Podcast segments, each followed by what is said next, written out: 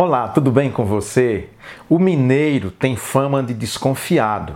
Bom, eu tenho mais de 30 anos que moro aqui em Minas e, de certa forma, eu peguei um pouco assim desse jeito mineiro, né? Além de outras características próprias dos mineiros de tanto viver em Minas, mais da metade de minha vida foi vivida já aqui nesse estado que me recebeu tão bem, a gente fica então desconfiado.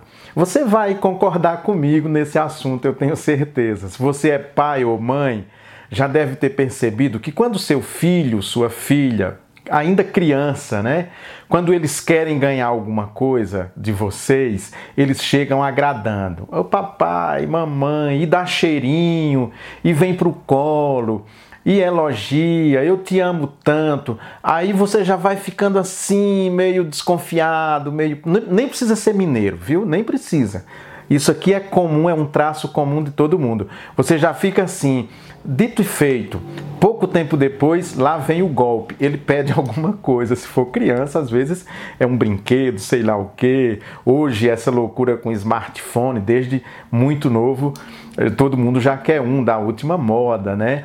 Então começa elogiando muito, que ama, que faz isso e aquilo outro. Isso é muito comum dentro da cultura, né? Esses elogios. E aí, quando a gente começa a ser muito elogiado, a gente já fica meio assim, porque pode ser que aquilo no fim não dê muito certo.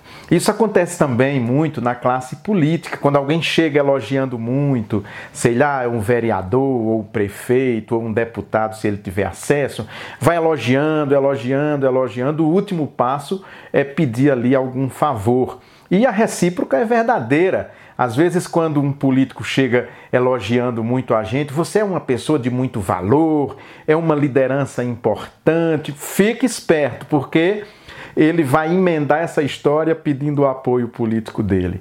Isso é muito comum, os elogios precederem um pedido.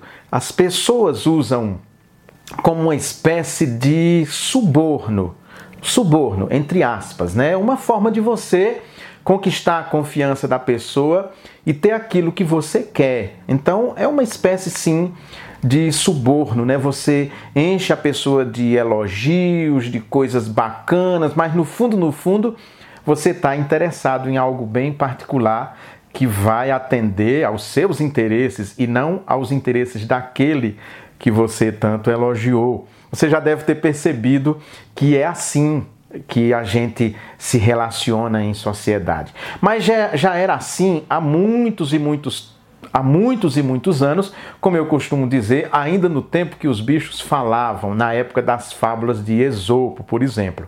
Teve um dia que um corvo chegou com um pedaço de queijo, mas assim, um queijo canastra, né? Um queijo Minas assim, gostoso mesmo, aquele queijo saboroso.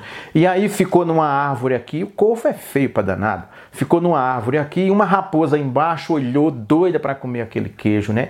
E aí começou a elogiar o corvo. Ó, oh, seu corvo, mas como você é bonito. Como sua penugem é fantástico. Olha o brilho de sua penugem. Seus olhos, então, esses olhos negros, penetrantes. Você é um, uma das mais belas aves. Com certeza é o corvo. E tem mais, hein? Bonito assim. Eu sou capaz de apostar que você canta muito bem. Você canta muito melhor do que os melhores canários do reino que tem aqui na nossa região. Cante aí, para que eu possa ouvir e confirmar o seu canto. O corvo, então, caiu na lábia da raposa, começou a cantar. Quando ele abriu o bico para cantar, o queijo caiu no chão, a raposa pegou, foi-se embora e o corvo ficou sozinho a ver navios. Cuidado com os muitos elogios. Shalom, até semana que vem, se Deus quiser.